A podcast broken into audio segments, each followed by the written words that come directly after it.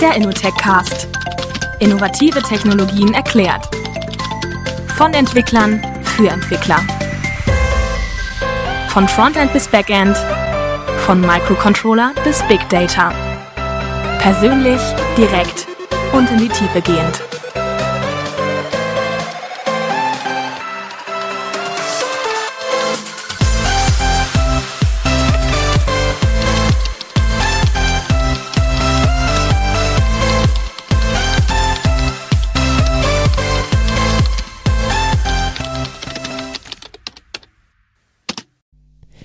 Und herzlich willkommen zur ersten Folge des Innotech Casts. Mein Name ist Nico Kreiling und ich möchte mich in diesem Podcast in jeder Folge einer dedizierten Technologie widmen. Der Podcast ist gerichtet an Entwickler und technologieaffine Menschen und die Inhalte sollen ausführlich und relativ zeitlos sein. Dafür lade ich mir in jeder Folge einen oder mehrere Experten ein, mit denen wir das Thema dann zunächst grundlegend besprechen bevor wir dann immer mehr in die Tiefe abtauchen. Die Themen werden aus unterschiedlichen Bereichen der IT-Landschaft kommen, insbesondere allerdings solche, welche zugleich verschiedene Gebiete erfassen. Um ein solches Thema soll es auch heute gehen und die Technologie, um die es geht, ist noch relativ neu. 2013 wurde sie veröffentlicht und hat sich damals recht schnell als Hype entwickelt. Inzwischen hat die Technologie sämtliche Bereiche der IT-Landschaft erfasst, von der Softwareentwicklung bis hin zum Betrieb.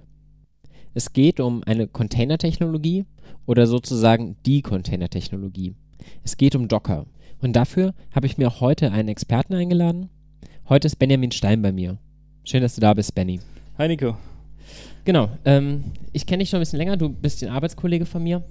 Ähm, du hast gestern erzählt, du machst seit 15 Jahren schon was mit IT oder sowas? Genau, eigentlich äh, habe ich meinen ersten Computer mit 6 gekriegt. Das war so ein alter 286er, der, ich, ich weiß gar nicht, Bekannte von meinen Eltern irgendwie übrig hatten. Und ähm, seitdem hat mich das irgendwie nie wieder losgelassen, ja. Also, genau. Okay, was waren da deine ersten Erfahrungen mit? Was, hast, was waren die ersten Sachen, die du damit gemacht hast? Also tatsächlich, ich habe einen fünf Jahre älteren Bruder und da war nicht viel mit ähm, du darfst schon selber bestimmen, sondern mehr so ein, äh, du lernst kleine Programme zu starten. Also mehr war das nicht eigentlich hauptsächlich ähm, also Spiele. Also, Spiele starten. Genau. Von der, von der Kommandozeile. Genau, so schönes DOS. Ja.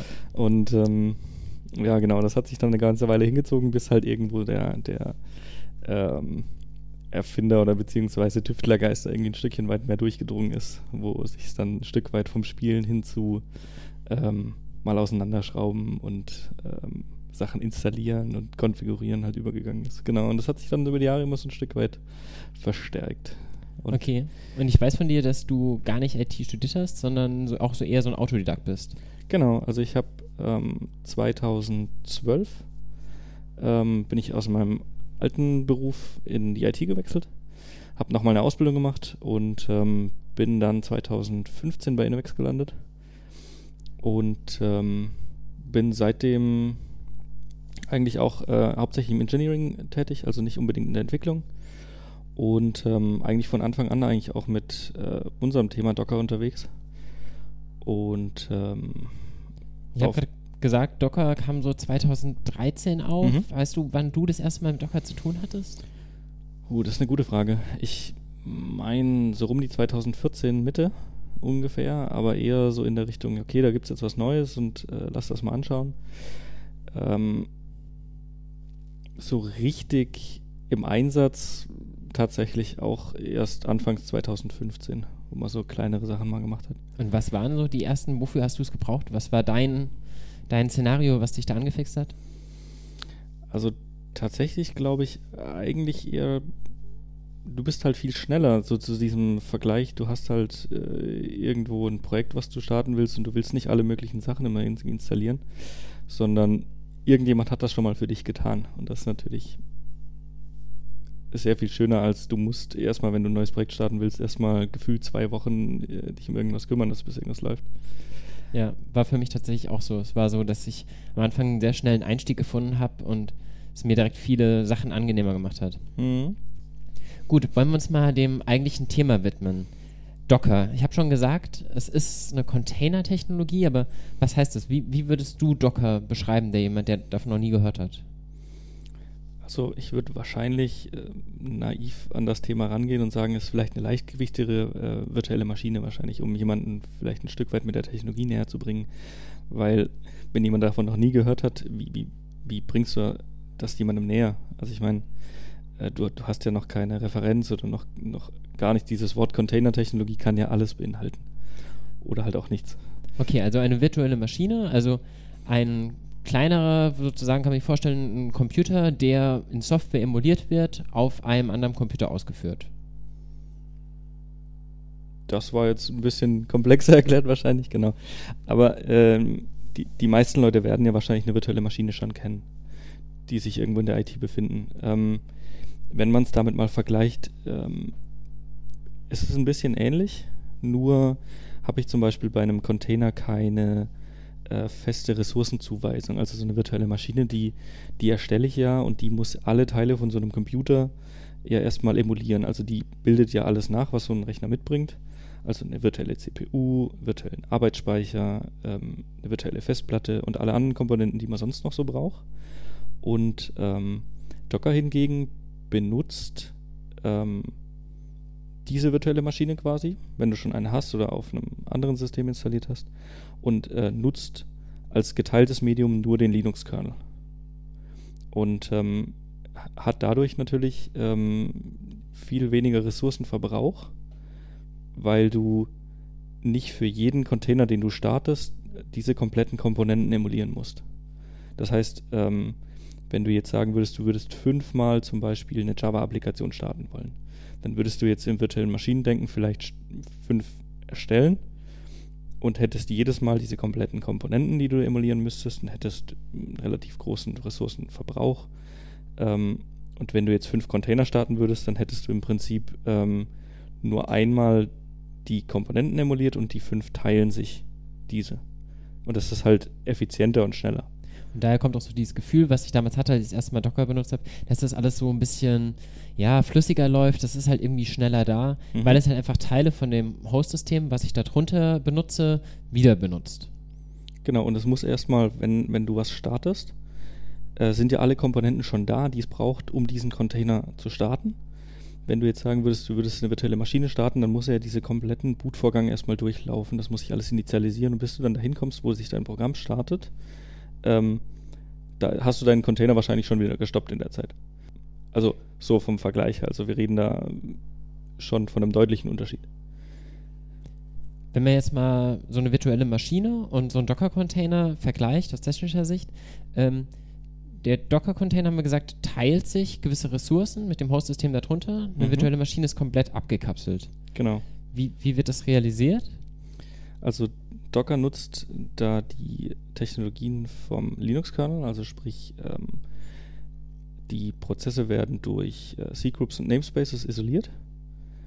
Und ähm, du hast dadurch natürlich auch ein Stück weit, man könnte jetzt sagen, geringere Sicherheit, äh, wie bei einer virtuellen Maschine, weil da ist natürlich noch auf einem ganz anderen, auf einer ganz anderen Ebene abgekapselt. Das heißt, ähm, bei einem Docker-Container sehen die Prozesse sich prinzipiell schon, und der Linux-Kernel verhindert aber, dass sie miteinander interagieren. Auf einer virtuellen äh, Maschine-Ebene sehen sich die Prozesse gar nicht, weil sie ja in anderen Maschinen starten. Aber auf der anderen Seite ist die Isolierung gut genug.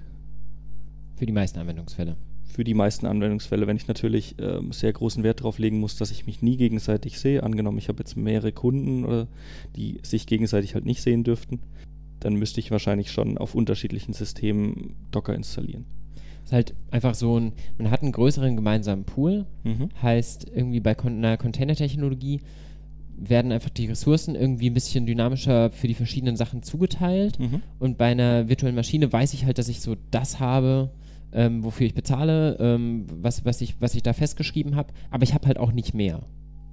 Genau, oder auf der anderen Seite, wenn ich jetzt eine virtuelle Maschine habe und ich sage, okay, meine Applikation bräuchte möglicherweise 4 GB Arbeitsspeicher, aber die braucht es nur einmal am Tag, dann brauche ich natürlich diese Ressourcen trotzdem. Und ähm, wenn ich jetzt einen Docker-Container habe, der möglicherweise mal 4 GB Arbeitsspeicher braucht, aber vielleicht nur einmal am Tag, und ich einen zweiten habe, der aber zu einer anderen Zeit diese Ressourcen bräuchte, dann hätte ich schon mal was gespart. Gut, soweit klingt es jetzt für mich ganz interessant. Wir haben verschiedene Vor- und Nachteile genannt. Virtuelle Maschinen haben eine striktere Trennung, aber Docker-Container haben eben den Vorteil, dass sie sich die Ressourcen untereinander teilen können und so eben effizienter damit umgehen können. Ich würde das Ganze jetzt aber gerne mal ein bisschen konkreter machen. Also ich, ich komme ursprünglich aus der Webentwicklungsecke und tatsächlich war mein erster Anwendungsfall auch, dass wir im Team mit Leuten, die irgendwie unterschiedliche Systeme hatten, Linux, Windows und Mac hatten wir, glaube ich, alles vertreten, Mhm. ähm, mussten wir gemeinsam an einem Uni-Projekt programmieren. Und dann war halt da das Thema, okay, wie kriegt man da irgendwie die Umgebung sinnvoll ans Laufen auf allen parallel? Und das war tatsächlich das erste Mal, dass jemand mich mit Docker in Berührung gebracht hat.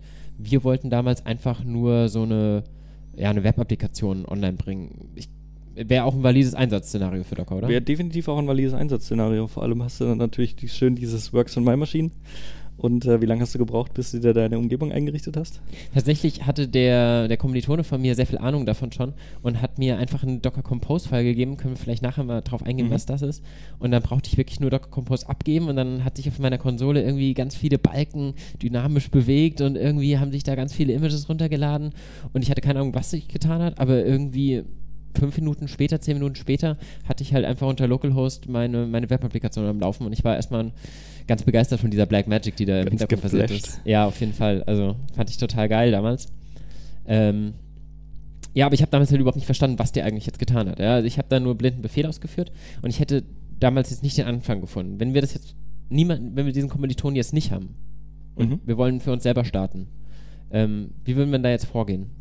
Also wir können uns ja mal ein einfaches Beispiel nehmen, äh, wenn wir jetzt sagen, okay, wir haben ähm, eine, eine Webseite zum Beispiel. So vielleicht ähm, statisch, nicht, nicht groß irgendwie serverseitigen Code, also kein PHP und, und kein JavaScript, sondern einfach nur mal plain HTML. Mhm. Und wir würden die gern ausliefern.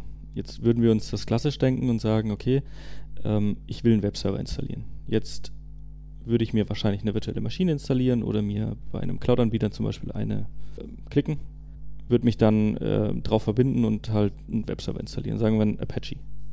Also du würdest dich per SSH auf irgendeine Maschine irgendwo Genau. einloggen und würdest dann Linux irgendwie apt-get ausführen und irgendwelche Sachen da drauf installieren, einen Webserver halt. Genau, würde Okay. einen Webserver installieren, müsste mich dann drauf, äh, drum kümmern, dass ich irgendwie von meinem Rechner aus die Dateien halt auf diese virtuelle Maschine kriege und das Ganze dann anzeigen lassen.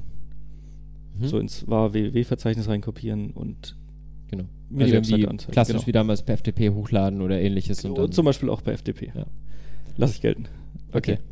Ähm, jetzt ist das natürlich so, das kann man natürlich machen, ja. Ähm, kostet mich natürlich alles Zeit. Ich muss warten, bis die VM installiert ist oder ein Stück weit, äh, bis ich sie von irgendwo halt her habe. Äh, mich dann drauf verbinden und dann Dinge tun. Jetzt muss ich das natürlich ähm, auch so weit tun, dass ich das jederzeit wieder tun könnte. Jetzt in dem Fall von, ich mache einen Fehler.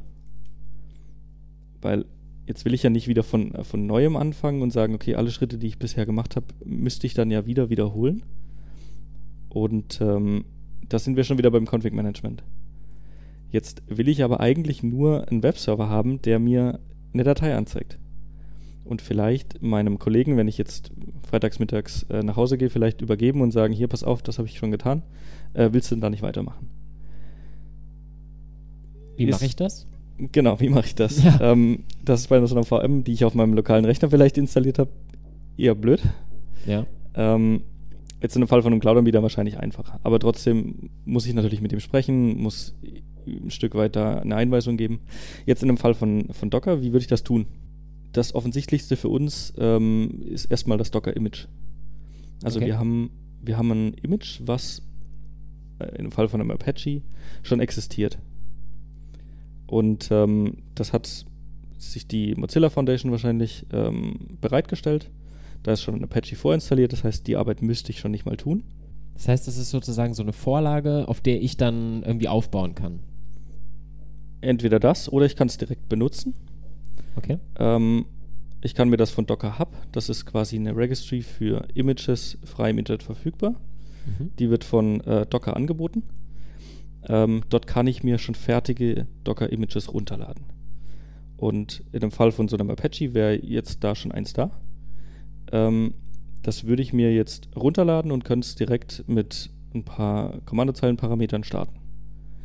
Und hätte dann schon einen lauffähigen Apache-Server. Ich rekapituliere mal, was ich so verstanden habe.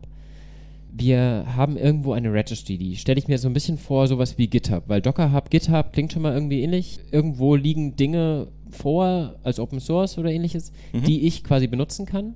Mhm. Und die kann ich mir jetzt über irgendeinen Klonbefehl oder ähnliches ähm, ziehen und dann quasi bei mir benutzen, entweder direkt bauen und direkt ausführen oder ich nutze das als Vorlage, modifiziere es in irgendeiner Form, ähm, Art und Weise und arbeite damit, oder?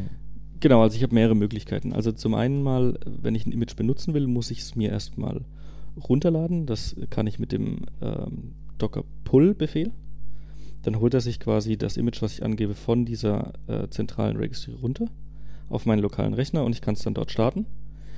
Ähm, auf der anderen Seite könnte ich mir auch selber eins erstellen. Das heißt, wenn ich jetzt sagen würde, ich hätte jetzt, wie in unserem Fall, einen Webserver plus eine statische HTML-Seite, dann muss ja diese HTML-Seite auch ein Stück weit zu meinem Server kommen. Ja, genau. Die Dann- kann ja noch nicht da in dem vorgefertigten. Genau, kann ja keiner wissen, was, was wir Genau. da irgendwie erstellt haben. Genau. Und jetzt kann ich mit einem sogenannten Docker-File arbeiten. Und das Docker-File ist ein, ein Stück weit ähm, eine, eine Vorlage oder ein Blueprint, wo ich reinschreiben kann, was passieren soll, ähm, prozedural, bis am Schluss ein fertiges Image rauskommt. Und ähm, dort kann ich versioniert also runterschreiben. Ich, ich hätte gern äh, einen Apache Webserver installiert und ich hätte mir gern mein ähm, Verzeichnis, wo ich mir meine HTML-Seite reinkopieren möchte, erstellt. Und ich kopiere mir meine HTML-Seite von meinem lokalen Rechner ähm, in das Docker-Image mit rein.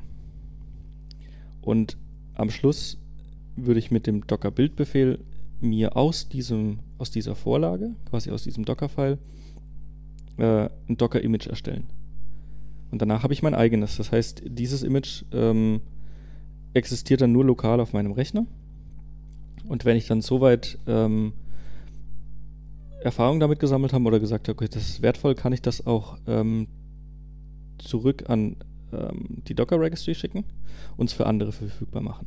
Das heißt, im Endeffekt dreht sich alles immer um dieses Docker-Image. Ich kann mir dieses Docker-Image entweder irgendwo fertig ziehen Mhm. oder ich kann es mir selber zusammenbauen, Mhm. indem ich mir halt eben selber so ein Docker-File schreibe. Genau. Also eine Abfolge von Befehlen, die halt definiert, okay, wie dieses Image auszusehen hat.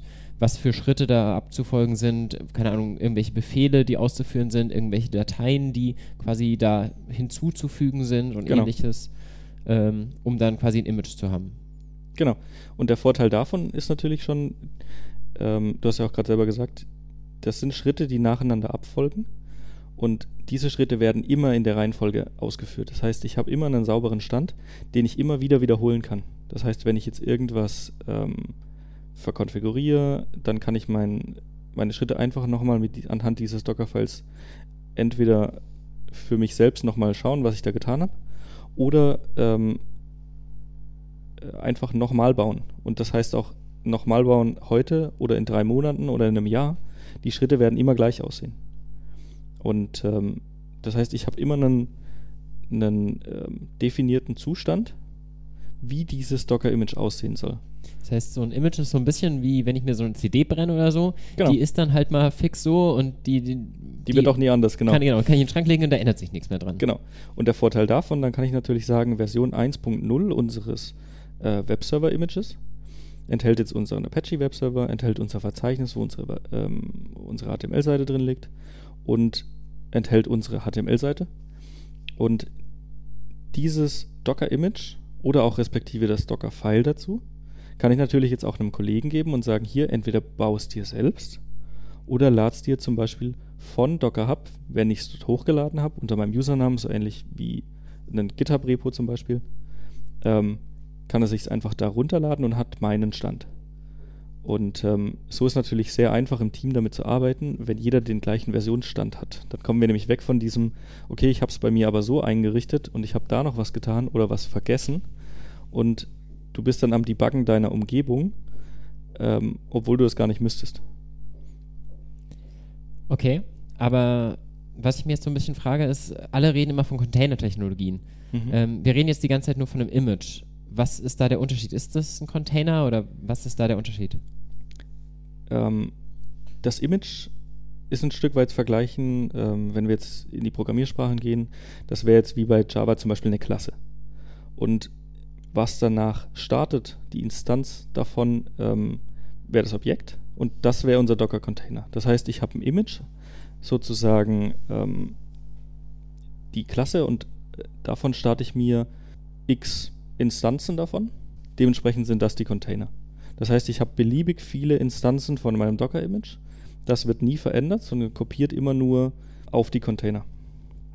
Das heißt, ich kann natürlich auch ähm, von meiner Version 1.0 fünf Container starten. Dann baue ich was Neues und sage, okay, ich habe mir jetzt was hinzugefügt oder meine irgendwelche Dateien verändert und starte jetzt einfach in der Version 1.01 äh, nochmal beliebig viele. Und kann dann so auch immer natürlich schauen, angenommen, äh, ich habe jetzt eine Änderung gemacht, die nicht unbedingt ähm, so gut war. Angenommen, ich habe jetzt irgendwas vergessen zu konfigurieren oder was falsch gemacht, kann ich auch einfach mein altes Image wieder nehmen und davon wieder neue Container starten. Das da haben wir jetzt auch einen riesen Vorteil gegenüber den klassischen VMs. Genau. Weil bei der klassischen VM, wenn ich eine habe und möchte jetzt eine zweite haben, dann müsste ich ja alles wirklich nochmal, alle Schritte durchlaufen. Und beim Image brauche ich quasi nur dieses, ähm, bei, bei, bei Docker muss ich nicht das Image nochmal neu erstellen, sondern ich benutze dasselbe Image und starte es einfach nur öfter in mehreren dieser realisierten Objekte quasi, wenn man es aus der Klassenhierarchie sieht. Genau. Und wenn ich jetzt sagen würde, okay, ich habe jetzt was falsch gemacht oder ich möchte jetzt auf die alte Version zurück, ähm, dann stoppe ich einfach die Container mit der neueren Version und starte einfach die ältere Version.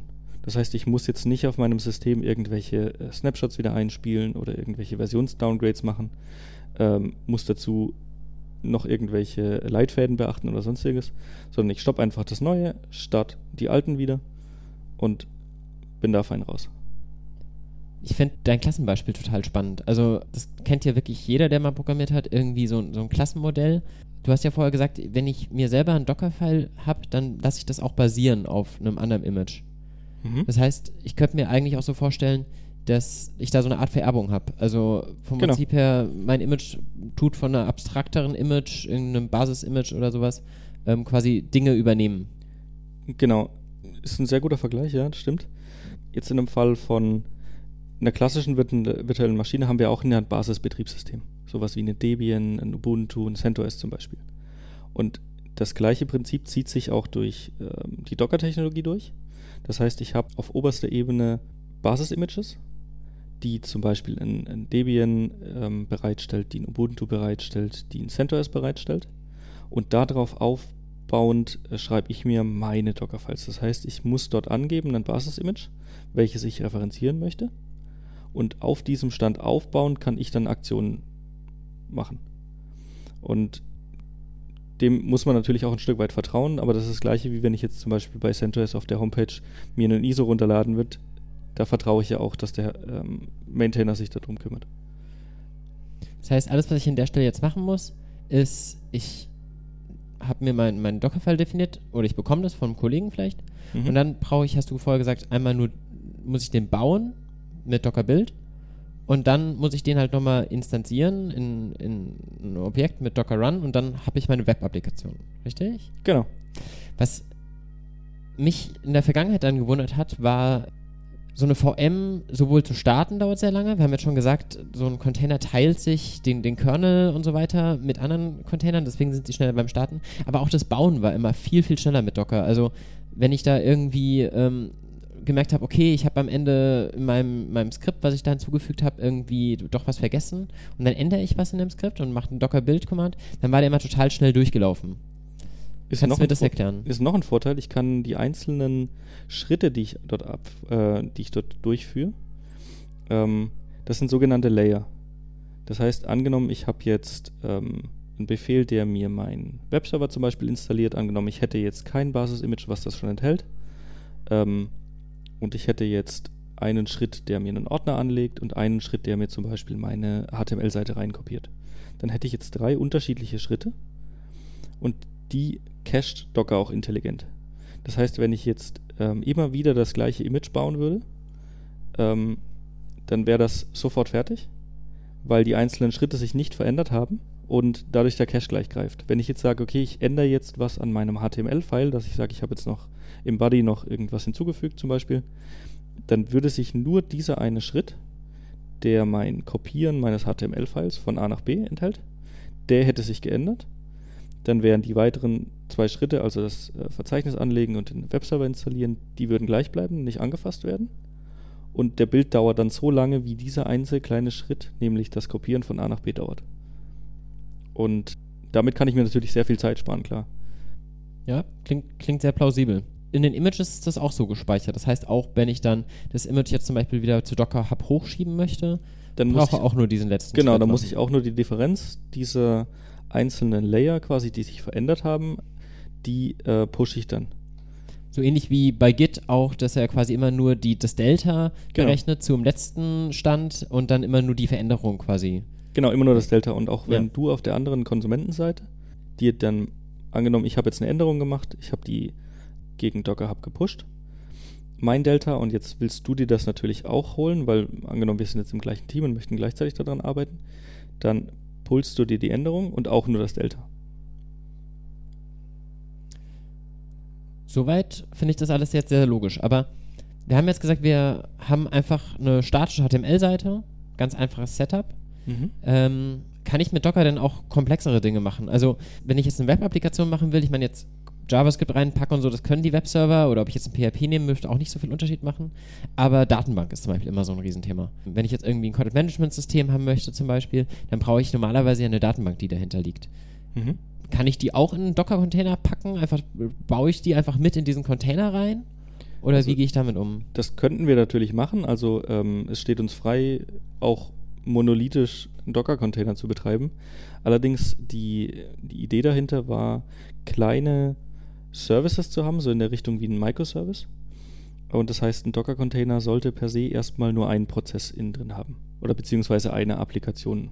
Wie viele Prozesse die dann startet, ist mal egal, aber eine Applikation pro Container.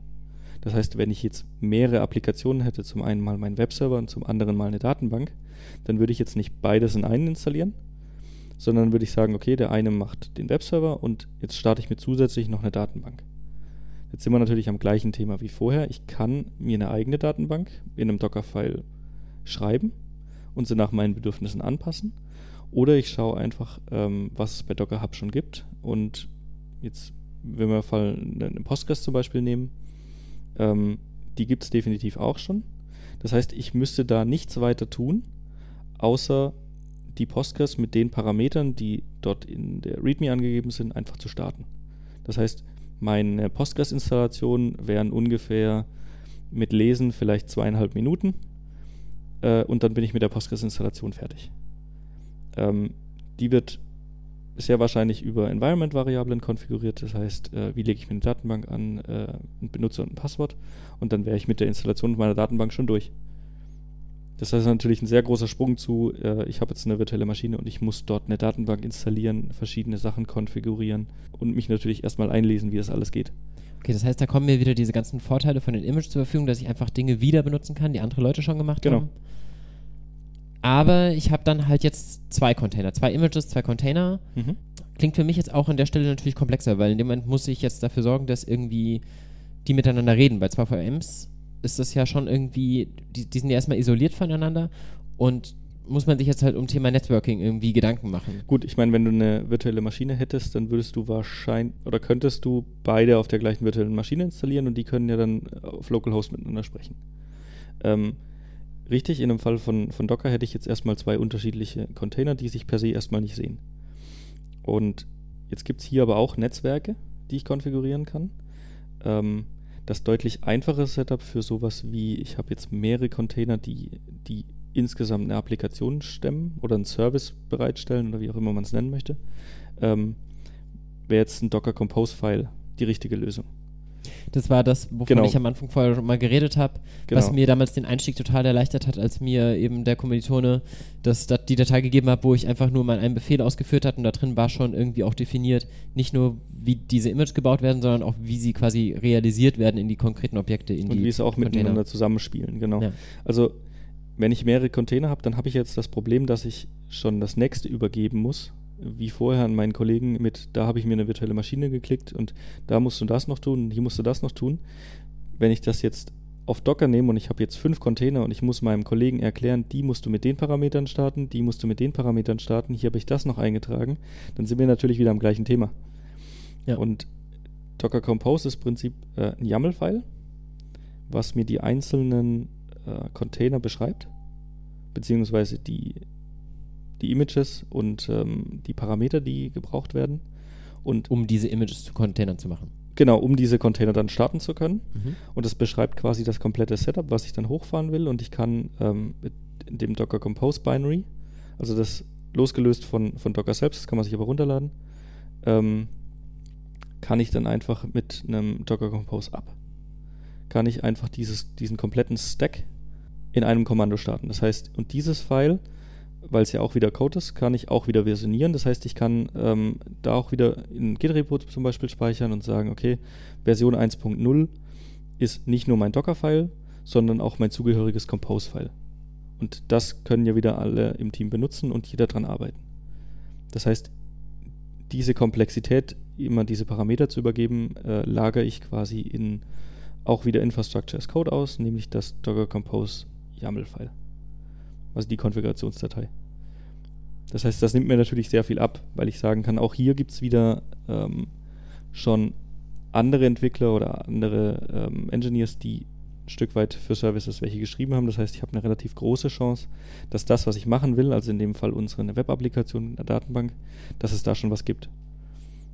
Das heißt, an der Stelle hilft mir dieses Docker Compose einfach komplexere Setups auch zu realisieren, mhm. weil du hast ja vorher gesagt, mit einem Container packe ich jetzt nicht alles irgendwie in diesen einen Container zusammen, sondern ich, ich unterteile den so ein bisschen, wie man es von Linux kennt, irgendwie ähm, ein Tool für eben genau einen Use Case. Genau. So tue ich auch bei meinen Containern irgendwie sagen, okay, das hier ist jetzt nur das Frontend und das ist die Datenbank und vielleicht habe ich noch ein Backend, das könnte ich vielleicht auch nochmal in einen eigenen Container irgendwie packen und mhm. alles das kann ich relativ einfach dann zusammen starten und stoppen und so weiter, eben über so ein Docker Compose File. Genau.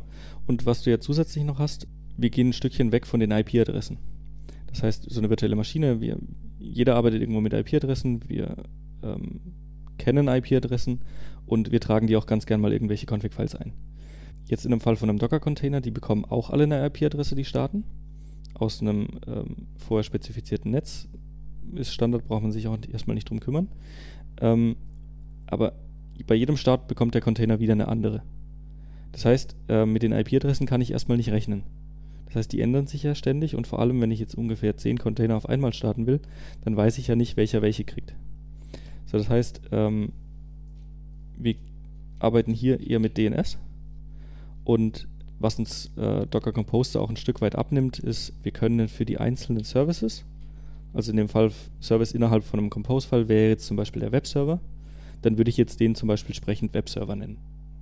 Die Datenbank würde ich zum Beispiel Datenbank benennen, ob es jetzt eine Postgres oder eine MySQL ist, ist in dem Fall immer völlig egal. Und dann kann ich ähm, in meinem Webserver jetzt zum Beispiel die Datenbank, also unsere Postgres hinten dran, einfach mit dem Namen Datenbank ansprechen. Und ähm, damit spare ich mir schon mal relativ viel Komplexität, die ich sonst hätte, indem ich immer erst rausfinden muss, welche IP-Adressen hat denn welche Maschine. Und ähm, das ist für mich als Anwender völlig transparent, weil derjenige, der das Compose-File geschrieben hat, ähm, hat somit sichergestellt, dass das automatisch funktioniert. Das ist in dem Fall, dafür musstest du nichts konfigurieren. Wenn ich dir jetzt einen Compose-File gebe und sage, hier starte das mal bitte, dann musst du einzig und allein die Images von Docker Hub oder von einer eigenen privaten Registry, das kann man auch machen, ähm, einfach nur runterladen und starten. Okay, das heißt, ich kann in diesem, diesem Docker Compose-File nicht nur sagen, wie diese einzelnen Container gestartet werden, sondern auch, wie die miteinander kommunizieren sollen. Genau. Ähm, ich gebe denen irgendwie DNS-Namen ähm, dass die sich miteinander untereinander finden. Genau. Ähm, dann haben die wahrscheinlich gewisse Ports miteinander einfach freigegeben und können dann halt so in ihrem eigenen kleinen Netzwerk kommunizieren. Mhm. Und ich bin Teil dieses Netzwerks als Host oder? Du kannst ähm, Ports von den einzelnen Containern zu deinem Host freigeben, dass du von außen auf diesen Container zugreifen kannst. Musst du aber nicht. Ähm, andersrum ist es erstmal nicht gedacht. Das heißt, von dem Container auf den Host ist erstmal nicht vorgesehen. Das kann man sich konfigurieren über ein komplexeres Setup. ähm, ist standardmäßig aber nicht vorgesehen, weil kein Bedarf da herrscht. Das heißt, entweder ich schaue auf den Container von außen oder die Container reden miteinander. Das heißt, ähm, typischerweise würde ich die Ports freigeben innerhalb von so einem Frontend-Backend, dass die sich gegenseitig sehen. Und wenn ich möchte, dann kann ich es mir zusätzlich auch noch auf meinem Host freigeben.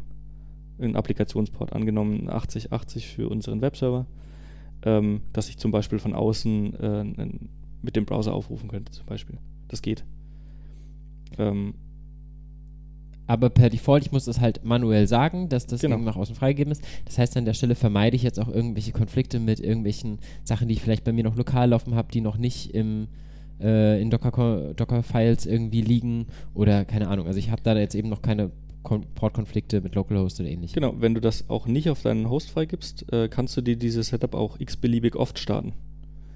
Ähm, weil die Ports ja erstmal auf deinem Host nicht geblockt sind und ähm, dann kannst du dir im Prinzip 50.000 davon starten. Solange wie dein Rechner halt Ressourcen hat. Ja, klar. Genau. Und ähm, was zusätzlich ist, in diesem Compose kannst du auch natürlich komplexere Netzwerk-Setups abbilden. Angenommen, du hättest jetzt nicht nur ein Frontend und ein Backend, sondern angenommen noch äh, mehrere Backends oder mehrere Frontends, die sich vielleicht aber nicht alle gegenseitig sehen dürfen, dann kannst du auch dort drin Netzwerke konfigurieren, dass zum Beispiel nur das eine Backend-System mit dem anderen sprechen darf, aber nicht das Frontend, zum Beispiel das zweite Backend. Das geht alles. Okay. Also da kann man irgendwie jetzt sich beliebig komplexe Setups da drin genau. schaffen. Also Netzwerking haben wir damit gelöst. Was ja dann immer normalerweise das zweite Thema, was direkt mit Netzwerk dann immer nebendran kommt, ist immer Storage. Also wie genau. gehe ich jetzt irgendwie um ähm, wenn ich irgendwie Dinge speichern muss. In unserer Web-Applikation habe ich vielleicht nur eine statische Sache, die ausgeliefert wird, aber spätestens bei der Datenbank, die, deren Aufgabe ist ja implizit, Dinge irgendwo zu speichern und abzulegen. Gut. Das bietet mir Docker da auch Unterstützung? Oder? Genau, ähm, aber selbst bei unserem statischen Webserver, der einfach nur eine HTML-Seite anzeigt, habe ich ja auch Daten. Das heißt, ich habe ja meine statische HTML-Seite, die habe ja ich geschrieben, wenn ich sie verändern möchte, ähm, müsste ich ja jetzt in unserem Fall ähm, unser Docker-Image neu bauen.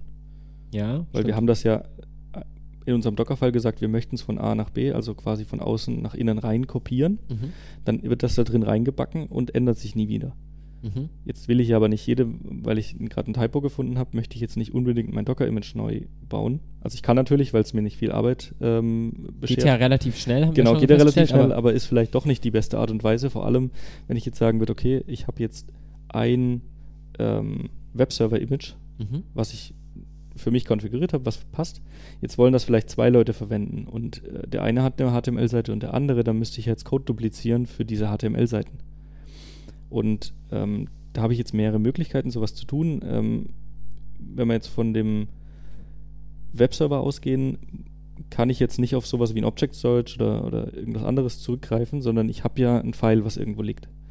Das heißt, die, die einfachste Lösung war natürlich, okay, wir, wir kopieren es in unser Image mit rein. Wenn wir davon weg wollen, können wir auch von außen nach innen, also von unserem Host, in den Container ähm, Files oder Ordner reinreichen. Die zweite Alternative ist, wir kopieren uns äh, zur Laufzeit ähm, ein File von unserem Host in den Container rein. Aber da sind wir natürlich auch wieder an dem Thema. Alles, was ich manuell irgendwo mache, ähm, ist natürlich nicht versioniert. Genau, ist ja nicht Teil dieses Images, sondern haben wir dann genau. quasi zur Laufzeit verändert. Dann muss ich natürlich sicherstellen, dass ich, wenn ich es an einen Kollegen übergebe, auch ein Stück weit wieder dokumentiert ist. Das heißt, diese manuellen Schritte, die ich tun kann, die sollte ich natürlich vermeiden. Das heißt, ich würde es mir äh, auch in meinen Compose-File mit reinschreiben und sagen, okay, ähm, in diesem Ordner liegt diese Index-HTML-Seite zum Beispiel und die referenziere ich dann mit entweder einem absoluten Pfad oder mit einem äh, relativen Pfad. Ähm, kann ich beides machen. Absolut bietet sich natürlich eher an. Also kann ich dort auch reinschreiben, okay, ich möchte diese Datei von dem Ordner in meinen späteren Docker-Container zur Laufzeit reingereicht bekommen und dann kann der Docker-Container diese auch benutzen. Also kann ich mir so ein bisschen vorstellen wie so ein Net Netzlaufwerk, was ich irgendwie einbinde oder so. Der Docker-Container ist quasi jetzt mein lokaler Computer und ich tue so, als würde ich bei mir lokal Dinge verändern, aber in Wirklichkeit wird das Ganze abgebildet auf dem Netzlaufwerk, was ich gemountet habe. Mhm. Das funktioniert auch auf bidirektional, das heißt, alles, was ich in dem Container auf dieser Datei speichere, äh, spiegelt sich auf meinem Host wieder. Und alles, was sich auf meinem Host in dieser Datei ändert, kriegt der Docker-Container automatisch auch mit. Ähm, ob die Applikation das automatisch neu lädt, bleibt der Applikation überlassen. Aber ich könnte natürlich sowas abbilden wie der Apache kann das ja. Das heißt, ich könnte jetzt diese HTML-Seite zum Beispiel auf meinem Rechner in der IDE offen haben, zum Beispiel oder im Editor, da live Änderungen machen und ich würde es direkt sehen, zum Beispiel. Ähm, Klar, ist natürlich super wichtig, dass man es quasi, vor allem wenn ich jetzt nicht in der Phase bin, wo ich Leuten diese Website direkt zeigen will, sondern wenn ich vielleicht noch am entwickeln bin und so weiter, mhm. dann mache ich natürlich ständig Änderungen und will ja auch die ganze Zeit ein Live-Update kriegen. Und da würde ich dann quasi einfach den kompletten Ordner mit allen Dateien meines kompletten Projektes quasi einfach durchmounten in diesen Container mhm. und der hätte dann quasi die sonstigen Tools drumherum, um diesen Source-Folder eben zum Fliegen zu bringen und daraus vielleicht eine Website zu generieren. Genau. Jetzt in dem Fall von dem Apache ist es ja noch nicht so schlimm, ähm, ob ich jetzt mich um Storage groß gekümmert habe oder nicht. Ähm, jetzt in dem Fall von der Datenbank, äh, wenn ich dort nicht ein Verzeichnis einbinde auf meinem Host oder ähm, auf Netzwerklaufwerk zum Beispiel lege, dann kann ich meine Datenbank hochfahren, ist alles toll, ich habe mir einen User angelegt, ich habe mir eine Datenbank angelegt, ich benutze die. So, jetzt speichere ich sukzessiv immer mehr Daten drauf. So, jetzt mache ich folgendes, jetzt stoppe ich meinen Container und oder zum Beispiel, ich, ich tausche jetzt meinen Rechner, mhm. ähm, dann sind diese Daten ja erstmal weg. Weil die leben im Prinzip erstmal nur in dem Dateisystem von dem Container. Wenn ich jetzt noch nichts gemountet habe. Wenn ich noch nichts gemountet habe, ja. leben die Dateien ähm, ja nicht nirgends, sondern in dem ähm, Dateisystem von dem laufenden Container. Genau, ist ja quasi eine abgeschlossene virtuelle Maschine, so genau. ein bisschen für sich so. Und da komme ich auch erstmal nicht ran. Ja. Das heißt, ähm, wenn ich mir jetzt denke, alles klar, ich habe hier eine Datenbank, irgendwo werden Daten ja persistiert, dann werde ich natürlich ein, ein böses äh, Erwachen haben, wenn ich auf die Idee kommen sollte, meinen Container zu löschen. Ja. Oder eine neue Version meines Containers auszurollen, wird der wahrscheinlich eher der schnellere äh, Fall sein. Ich habe jetzt irgendwas geändert, ich möchte jetzt eine neue Version starten. Wo sind meine Daten? Die sind in dem alten Container. Ja. So, dann fange ich neu an. Das heißt, ich mounte an der Stelle einfach dann immer quasi mein darunter liegendes Dateisystem und ähm, hole mir darüber die Persistenz des Systems darunter. Das heißt, ich bin dann so anfällig wie das System darunter, aber mhm. mein Container selber beinhaltet dann quasi überhaupt keine Daten, die ich haben möchte. Ich könnte zum Beispiel jetzt hergehen und ähm, mir zum Beispiel ein NFS-Mount zum Beispiel auf meinem Rechner äh, mounten und die ganzen Container ähm, Mounts, die ich dort, dort habe, oder die Daten von den Containern zum Beispiel dort drauflegen, dann hätte ich es auch gegen den Ausfall von meinem System gesichert.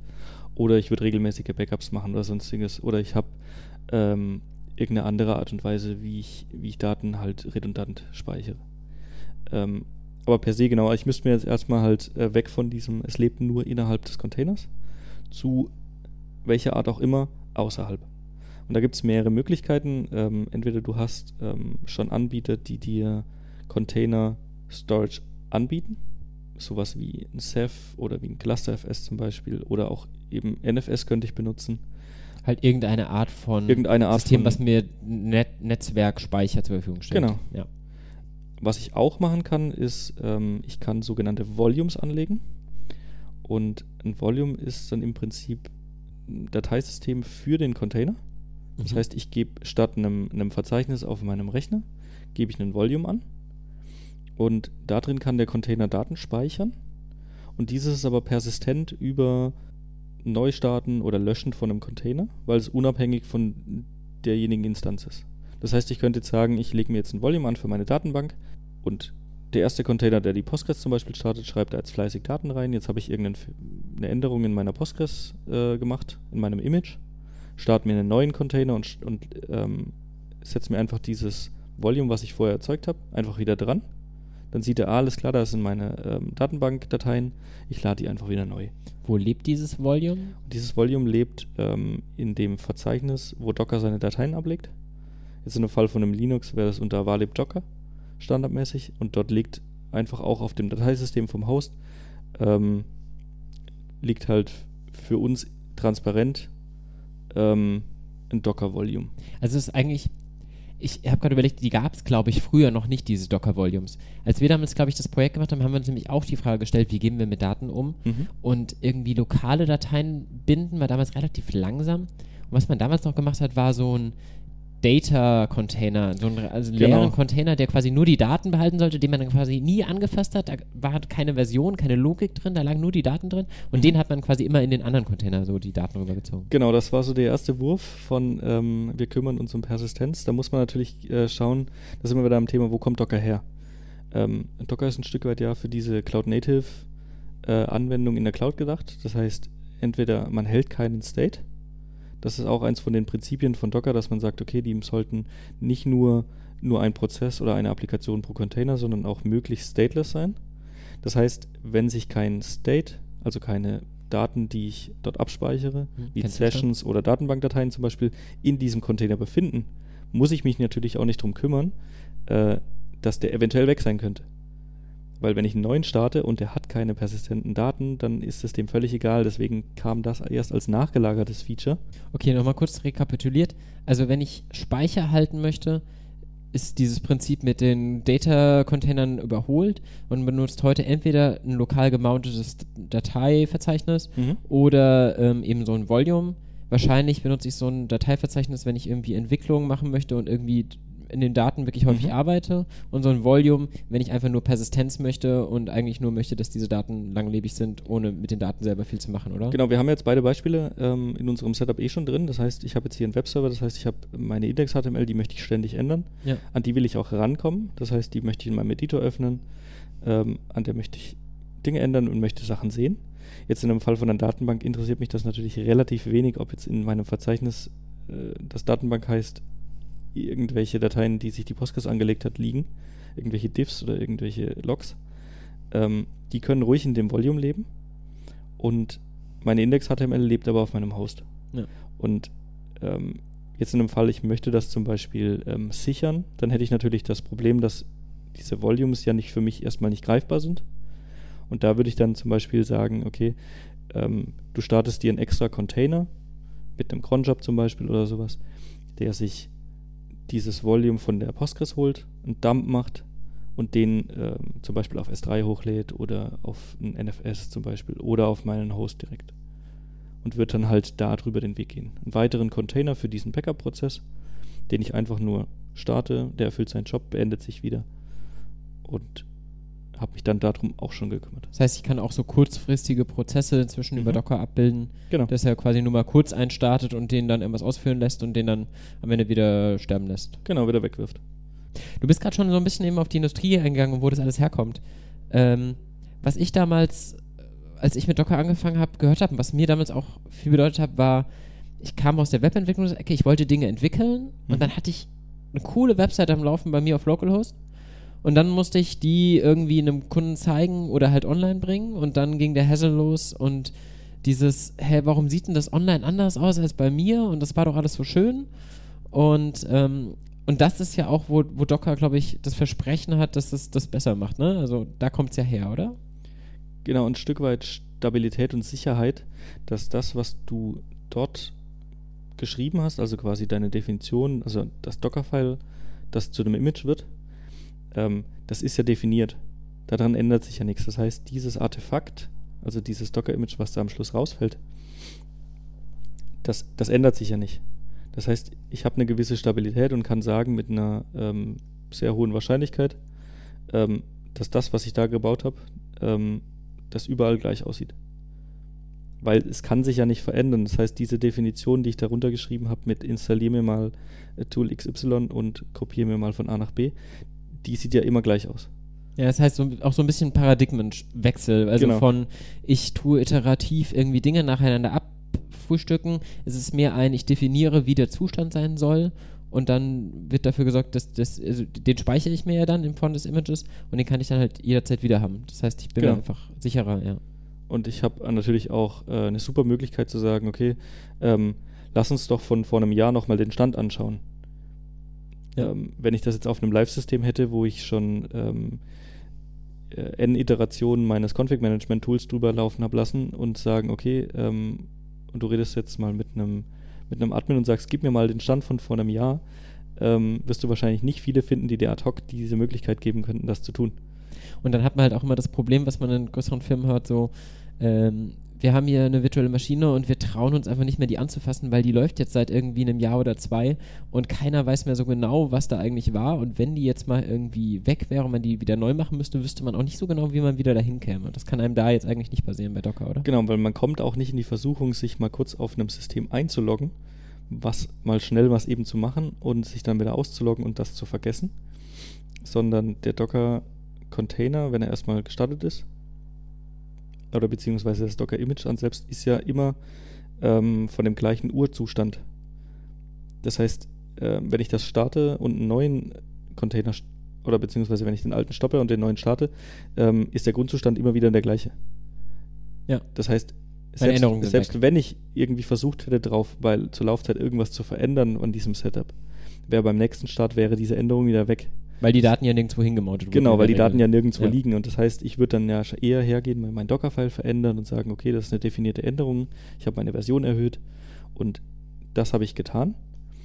Und wenn das gepasst hat, dann lasse ich das so und ansonsten gehe ich auf die alte Version zurück.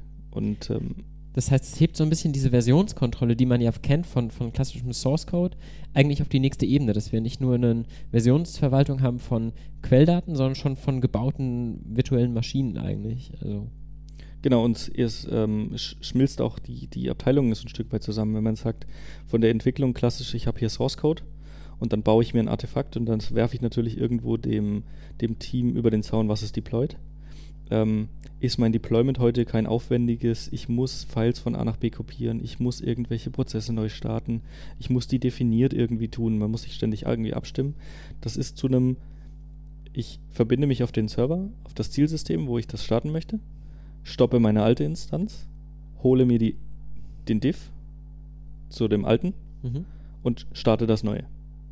Und wenn ich jetzt sowas habe wie ein Compose-File, dann muss ich einfach nur diese Definitionsdatei, also das Compose-File starten und habe noch weniger ähm, Möglichkeit, dort was falsch zu machen. Das heißt, es macht es für mich viel einfacher, sch schneller auszurollen, weil diese Schritte sehr viel äh, definierter geworden sind. Das heißt, es nimmt und damit dann auch besser automatisch zu handeln, weil sie, wenn sie definiert sind, kann man sie natürlich auch gut über irgendwelche Continuous Integration Pipelines abfrühstücken. Genau, also ähm, schneller und einfacher kommt natürlich darauf an, wie, wie stark dein Team ist, was das macht. Ja. Aber die Einstiegshürde ist natürlich wesentlich einfacher, weil du wesentlich weniger Commands brauchst und äh, die auch viel einfacher zu verstehen sind, wie du erklärst jetzt deinem Entwicklungsteam, ähm, dass sie das in Zukunft selber machen dürfen und musst ihnen erstmal zwei Monate Schulung geben, wie dein Deployment-Tool funktioniert oder was du dir alles noch zusätzlich überlegt hast, ähm, was für dich in deiner Umgebung da passt. So ist das zu einem äh, Dreizeiler geworden äh, Stop, Pull und Start.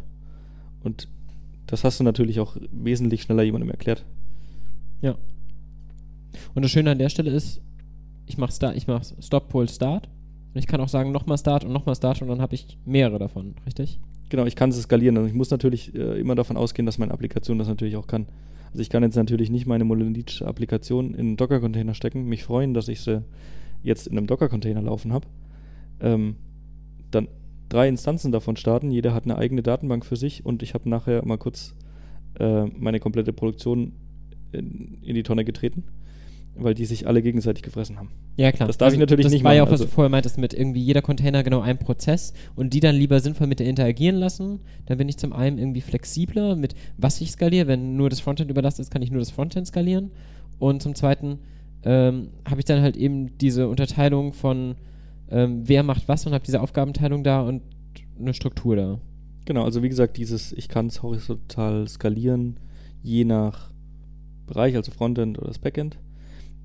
Wahrscheinlich werden die Probleme eher im Backend da sein, dass ich halt schauen muss, kann meine Datenbank sich replizieren? Kommt die damit klar, dass ich mehrere Instanzen davon starten? Ähm, Gut, das ist jetzt halt dann anwendungsspezifisch. Genau, aber im, im Fall von, klar, ich kann natürlich da einfach sagen, ich starte mir mal äh, kurz fünf Datenbankinstanzen ähm, oder zehn Frontends statt zwei. Ähm, ist natürlich sehr viel einfacher als früher. Ja, also Docker kann da natürlich jetzt nicht hergehen und einfach sagen, ich brauche jetzt fünf Datenbanken, jetzt starte ich mir fünf Container und dann haben die alle, kennen die sich gegenseitig und wissen ihr, ihren Zustand, sondern das müssen, müssen die Datenbanken, die darunter liegen, dann natürlich entsprechend unterstützen. Genau, es ja. vereinfacht dir, ähm, dass du es tun kannst. Die Applikation muss es halt trotzdem unterstützen. Deswegen ist das ganze Thema rund um Docker auch so ein Stück weit ähm, ein Verändern der Branche, weil du weg von den klassischen Monolithen, ich, ich skaliere vertikal hin zu Microservice, auch wenn das äh, Worten vielleicht schon ein bisschen verbrannt ist. Ja, aber Ähm, aber zu, ich habe lauter kleine Dinge, die sich alle horizontal skalieren lassen und ähm, wenn ich jetzt irgendwo einen, einen Bottleneck habe oder irgendeinen Flaschenhals von irgendwas, ähm, dann kann ich da ein Stück weit einfach mehr draufwerfen. tatsächlich ist dieses Buzzword der Microservice, glaube ich, ja auch sehr durch Docker getrieben worden, oder? Also dadurch, dass man viele Dinge erstmal so atomar hat, dass man sie als einzelne Komponenten technisch handhaben kann, Mhm. Dadurch ist ja diese Philosophie auch erst ermöglicht worden, dass man gesagt hat, okay, und jetzt kann sich jeder um dieses atomare Teil da kümmern. Also ein Stück weit kommt es ja auch von Netflix irgendwie mit, mit ihrer Architektur, die sie da geschaffen haben. Das ist aber sehr Java gestrieben. Und äh, Docker öffnet natürlich auch die Möglichkeit für alle anderen, äh, dahingehend mehr zu tun. Aber im Prinzip schon, ja. Ja. Wir haben jetzt gesagt, Skalierung, dann ist man natürlich sofort beim Thema irgendwie Cloud. Ähm, weil, wenn ich jetzt skalieren möchte, ich habe dann eine Maschine, es ist schön, wenn ich jetzt viele, viele Container starten kann davon, aber im Endeffekt habe ich ja trotzdem nur eine begrenzte Anzahl an Cores, eine begrenzte Anzahl an RAM. Und jetzt müsste ich natürlich noch eine zweite Maschine nebendran stellen und dann kann ich die aber auch miteinander reden lassen. Du, du hast das nächste Problem natürlich auch neben dem äh, CPU und äh, neben dem RAM, ähm, auch mit deinen äh, Volumes. Also ich meine, jetzt hast du einen Compose-File und sagst, okay, mein, mein toller Stack, der, den starte ich jetzt irgendwo. Mhm. ähm, der speichert irgendwo Daten ab. Wenn ich jetzt aber genau noch eine zusätzliche Maschine haben will, dass ich jetzt sage, ich, ich mache jetzt zum Beispiel ähm, High Availability, dass ich sage, ich habe jetzt nicht nur einen Rechner, der, der was macht und wenn der ausfällt, dann muss ich es halt auf einem anderen starten, sondern ich habe jetzt parallel zwei, dann fängt es schon an. Das heißt, ich muss mich um definitiv um ein Netzwerkdateisystem kümmern und ähm, dann wird mein Deployment natürlich auch komplexer, weil jetzt muss ich mich ja nicht nur kümmern, auf eine Maschine meinen Compose-File zu starten, sondern schon mal auf zwei. Und je nachdem, wie viele von diesen Services du hast, ähm, wird es dann natürlich auch relativ schnell, relativ groß. Und ähm, da ist dann der Punkt, wo du dann drüber nachdenken kannst, was gibt es denn da sonst noch? Also ich meine, Docker ist jetzt auch nicht unbedingt für, ähm, also als einzelne Technologie mit einem, mit einem Run oder mit einem Compose nicht dafür gedacht, irgendwie hunderte von Servern zu managen. Ich muss die ja alle überwachen, ich muss die alle starten, ich muss die neue Versionen einspielen. Genau, also um das Docker Compose File, das ermöglicht mir zwar viele Container irgendwie auf einem System zu starten, aber ich muss mir trotzdem irgendwie auf die Maschine einloggen und dann Mhm. quasi dort einmal diese Datei starten und dann zur nächsten Maschine gehen und die genau, wieder nur auf starten einem System. Du, Ja, hast das genau. schon, du hast das schon gesagt. Also Compose ist für ein System gut. Also es ist ein super Tool für die Entwicklung, Mhm. weil du dir deinen kompletten Stack auf deinem Entwicklungsrechner starten kannst. Ähm, aber für jetzt mehrere Server natürlich nicht unbedingt das richtige Tool. Das kannst du machen und für eine kleine Anzahl an Server wird sich auch noch anbieten. Aber irgendwann kommt dann so der Break-Even, wo du mehr mit schon wieder Orchestrierung beschäftigt bist von diesen einzelnen Servern, dass du dich dann halt doch fragst, okay, was gibt's hier noch? Und da wird man dann eher in Richtung Docker Swarm oder wahrscheinlich was noch mehr ähm, Drive hat, äh, Kubernetes denken. Ähm, dass dir dann natürlich diese Probleme, die du dann, oder der Wachstumsschmerz, den du hast, wenn du viele Container einsetzt, dass dir den mindert. Das Das sind ja eigentlich die Begriffe, die, also vor allem Kubernetes ist ja ein Begriff, der gerade noch fast mehr inzwischen gehypt ist als Docker. Aber das ist halt eben an der Stelle kein konkurrierendes Produkt, sondern es ist halt etwas, was Docker auf die nächste Ebene hebt, um quasi Docker dann in der Cloud zu ermöglichen.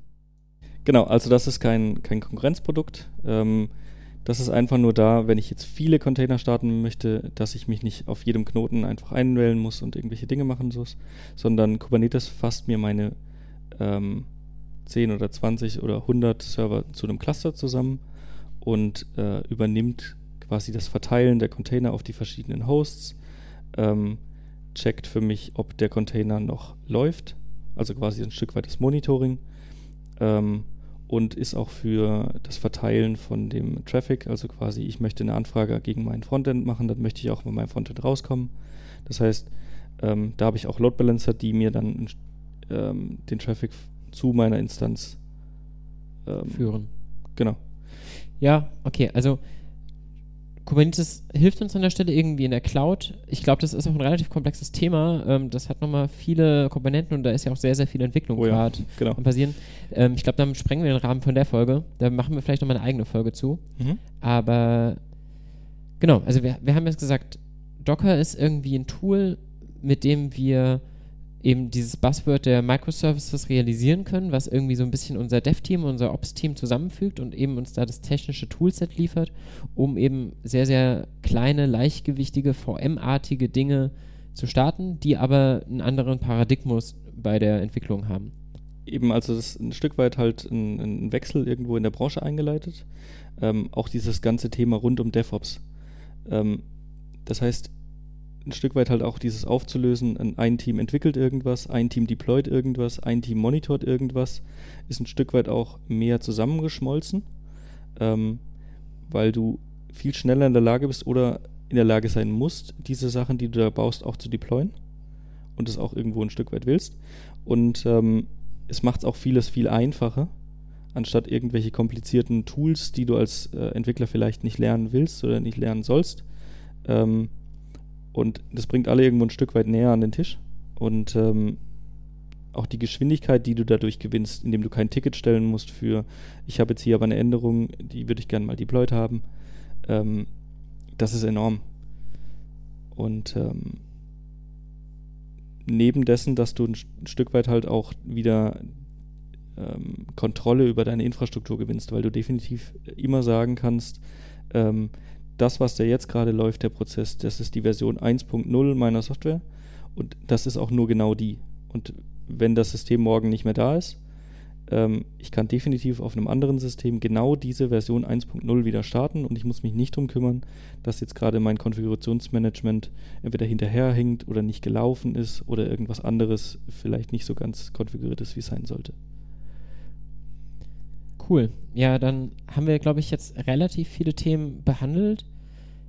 Ich habe auch nochmal viele Details ein bisschen klarer für mich rausbekommen. Mhm. Ist da was, wo du sagst, da haben wir jetzt irgendwie noch nicht drüber gesprochen? Fehlt dir noch irgendwas, was du sagst, das ist für mich ganz wichtig mit Docker, was jetzt noch nicht zur Sprache kam? Also ein Stück weit die Best Practices oder sowas oder ein Stück weit, was man vielleicht auch nicht tun sollte. Also was wir am Anfang angesprochen haben, zu ich kopiere mir mal ähm, so eine Index-HTML in mein Image mit rein. Ja. Das sollten wir natürlich nicht tun. Ähm, das kann man machen und das kann man auch lokal machen, jetzt, äh, wenn ich es jetzt nur für mich behalten will. Aber ich sollte natürlich schon gucken, dass äh, diese äh, Docker-Images ähm, entweder weiterverwendet, äh, weiterverwendet werden können oder dass ich in dem Fall halt, wenn ich jetzt sowas habe wie eine Index-HTML, die sich eh ständig ändert, äh, dass ich die dann halt von außen reinreiche, zum Beispiel, dass ich also keinen State als solchen in dem Docker-Image drin habe, sondern im Prinzip nur Code und meine Daten trenne ich. Ähm, was ich noch habe, ist im Prinzip, ähm, wir erstellen uns die Docker-Images immer aus den Docker-Files. Das heißt, ich gehe jetzt nicht äh, nochmal in meinen Container rein, nachdem ich ihn gebaut habe und ändere dort irgendwelche Dinge. Von dem müssen wir uns ein Stück weit lösen. Ähm, und dann gibt es noch so kleinere Beispiele oder so kleinere Best die, die man sich dann definitiv ähm, oder mit denen man sich beschäftigen wird, wenn man sich das äh, irgendwie näher zu Gemüte führt. Sowas wie, ich schreibe meine Logs nicht in den File, sondern nach Standard-Out. Ähm, Gerade Kubernetes zum Beispiel ist darauf angewiesen, dass die Logs nach Standard-Out geschrieben werden, weil sie dort weiterverarbeitet werden. Oder zum Beispiel mit einem Logshipper an Elasticsearch zum Beispiel schreiben kannst. Ähm, das heißt an der Stelle, wenn ich dir nach Standard ausschreibe, bietet mir Docker irgendwie Hilfsmittel, dass ich die dann besser auslesen kann und damit besser umgehen kann. Ich habe zum Beispiel das, das Docker Logs Kommando, mhm. was mir die Log-Files von einem Container anzeigt. Ähm, wenn ich die nicht nach Standard ausschreibe, sehe ich die erstmal nicht. Das ist natürlich fürs Debuggen blöd, wenn ich ähm, keine Logs sehe. Jetzt kann ich die natürlich irgendwo in das Container-Dateisystem schreiben, aber da sind wir natürlich wieder an dem gleichen ähm, Problem. Wenn sich der Container stoppt und ich starte einen neuen, sind diese Logs weg. Oder die sind erstmal in diesem gestoppten Container, da komme ich jetzt erstmal nicht direkt ran. Das heißt, ich könnte an der Stelle sehen wir natürlich wieder nach lokal mounten und so weiter, aber weil das halt so ein typisches Anwendungsszenario ist, dass man irgendwie Logs haben möchte von irgendwas, was mhm. in einem abgegrenzten Umgebung passiert, gibt es da halt eben das Standardmittel, dass man sagt, pack mir alles doch nach Standardort, weil Standardort wäre sowieso nicht im Container von Bedeutung, weil ich habe da ja natürlich keine CLI direkt offen und mhm. dementsprechend kann ich das dann eben im Nachhinein auslesen. Okay, was, was ist denn jetzt eigentlich das für dich, was, was Docker jetzt für dich besonders wertvoll macht? Wo, wo sind da jetzt für dich die, die, die wichtigsten Vorteile, wo man sagt, das ist der Grund, warum ihr euch auf jeden Fall Docker anschauen solltet? Das ist eine gute Frage. Ähm, ich denke, ein Stück weit für mich ist die enorme Geschwindigkeit, die ich habe, wenn ich jetzt was Neues ausprobieren will, ähm, dass ich nicht erst komplex irgendwas installieren muss, sei es eine VM, sei es sowas wie mit Vagrant zum Beispiel, was mir auch ein bisschen was abnimmt, sondern dass ich einfach sagen kann, okay, ich hole mir ein, ein Docker-Image von irgendjemand oder ich baue mir kurz selbst eins, probiere das aus, wenn es mir nicht gefällt, werfe ich es einfach weg oder ähm, ich kann mir auch einen kompletten Stack einfach von jemandem wie dir zum Beispiel holen, dass du sagst, okay, hey, ich habe hier was Cooles gebaut, schau es dir doch einfach mal an. Dann muss ich es nicht bei mir lokal installieren, sondern kann einfach deins nehmen, starten und ähm, hab's schon am Laufen. Das ist einfach super faszinierend. Auf der ähm, Production-Ebene, sage ich jetzt mal, ähm, die wir so tagtäglich tun, ist es halt eher so die Komponente, dass wir sagen, okay, ich kann stabil garantieren, dass die Version, die ich dort gesagt habe, laufen soll, auch tut. Und ähm, die einfache Skalierung, dass ich sagen kann, ich kann mir in wenigen Augenblicken x Instanzen starten oder X Container starten und ähm, muss nicht erst provisionieren, konfigurieren und alles überwachen, dass nichts schiefgegangen ist. Und ich füge noch eine Sache hinzu, die ich mega geil finde. Man kann damit super einfach irgendwie neue Tools ausprobieren. Man muss nicht lange irgendwie Sachen installieren. Auch komplexe Setups wie zum Beispiel Airflow als Scheduling-Tool habe ich damit mal ausprobiert. Man startet einmal ein Docker Compose Up-Datei und es dauert irgendwie ein paar Minütchen und dann hat man ein komplexes Setup aus theoretisch vielen verschiedenen emulierten Servern am Laufen und kann sich so eine Technologie einfach mal anschauen, ohne jetzt irgendwie einen Tag erstmal in die Installation zu werfen. Das fand ich auch irgendwie sehr, sehr wertvoll. Einfach so als dieses schnelle, ich guck mir Technologien an, Tool. Oder du hast jetzt ein anderes Setup wie, ich habe oft bei mir jetzt eben aus der, aus der Engineering- oder, oder Ops-Brille ähm, sowas wie Monitoring zum Beispiel. Jetzt hast du so ein Tool wie Prometheus, Grafana, hast so ein Stack mit irgendeinem Exporter noch. Ähm, jetzt ist vor kurzem die Version 2.0 von Prometheus rausgekommen. Jetzt will ich die ausprobieren. Jetzt habe ich aber vielleicht schon irgendein Setup irgendwo installiert, was auf meiner stabilen Version ist. Jetzt will ich die auch nicht unbedingt anfassen. Jetzt in einem Fall von einem Docker würde ich sagen, ist ja überhaupt kein Problem. Ich schreibe einfach äh, da eine andere Version rein, fahre mir meinen Compose-Stack hoch, probiere es aus. Wenn es mir gefällt, lasse ich es. Und wenn nicht, gehe ich einfach auf die, das alte Compose-File zurück. Das ist so ausprobiert in fünf Minuten und wenn es passt, passt es und wenn nicht, dann halt nicht. Und wenn es passt, kann ich es gleich hochschieben auf die Produktionsmaschinen und habe genau. dort dasselbe System. Gut, testen muss ich natürlich immer noch, aber klar. klar. Aber der Weg ist viel kürzer. Richtig. Von daher kann ich nur sagen, ich habe Docker inzwischen echt sehr, sehr zu schätzen gelernt. Man braucht Momentchen, um sich anzugucken. Es ist schon ein Mindset-Wechsel, aber ich finde es total wert. Und von daher kann ich euch auch nur empfehlen, euch Docker mal anzugucken und einfach mal damit ein bisschen rumzuspielen und mal gucken, ob es nicht vielleicht irgendwie euch in eurem Alltag beim Entwickeln hilft, egal ob ihr irgendwie Webentwickler seid, klassische Applikationsentwickler. Wenn ihr Ops-Person seid, kennt ihr es sowieso schon. Ich als Big Data Scientist finde es auch toll. Von daher schaut euch das Tool an, ich danke dir, Benny. Ja, sehr gerne, ja. Für die langen, ausführlichen ähm, Beschreibungen. Und natürlich bin ich total neugierig, wie euch diese Folge gefallen hat. Von daher wäre es total toll, wenn ihr mir ein bisschen Feedback geben könnt. Entweder direkt in den Kommentaren oder auch per E-Mail. Und uns ein bisschen sagt, was können wir vielleicht besser machen? Was hat euch gefehlt? Waren wir zu lang? Waren wir zu kurz? Und habt ihr irgendwelche Themen, die wir euch wünscht, die wir behandeln sollten? Ich möchte euch noch nicht ganz verraten, wann die nächsten Folgen rauskommen, aber es wird auf jeden Fall weitere geben. Die nächste vielleicht zu Elasticsearch, vielleicht auch noch zu etwas anderem, aber abonniert auf jeden Fall den RSS-Feed, dass ihr sie nicht verpasst. Von daher vielen Dank, gebt den Podcast gerne weiter und ich freue mich aufs nächste Mal.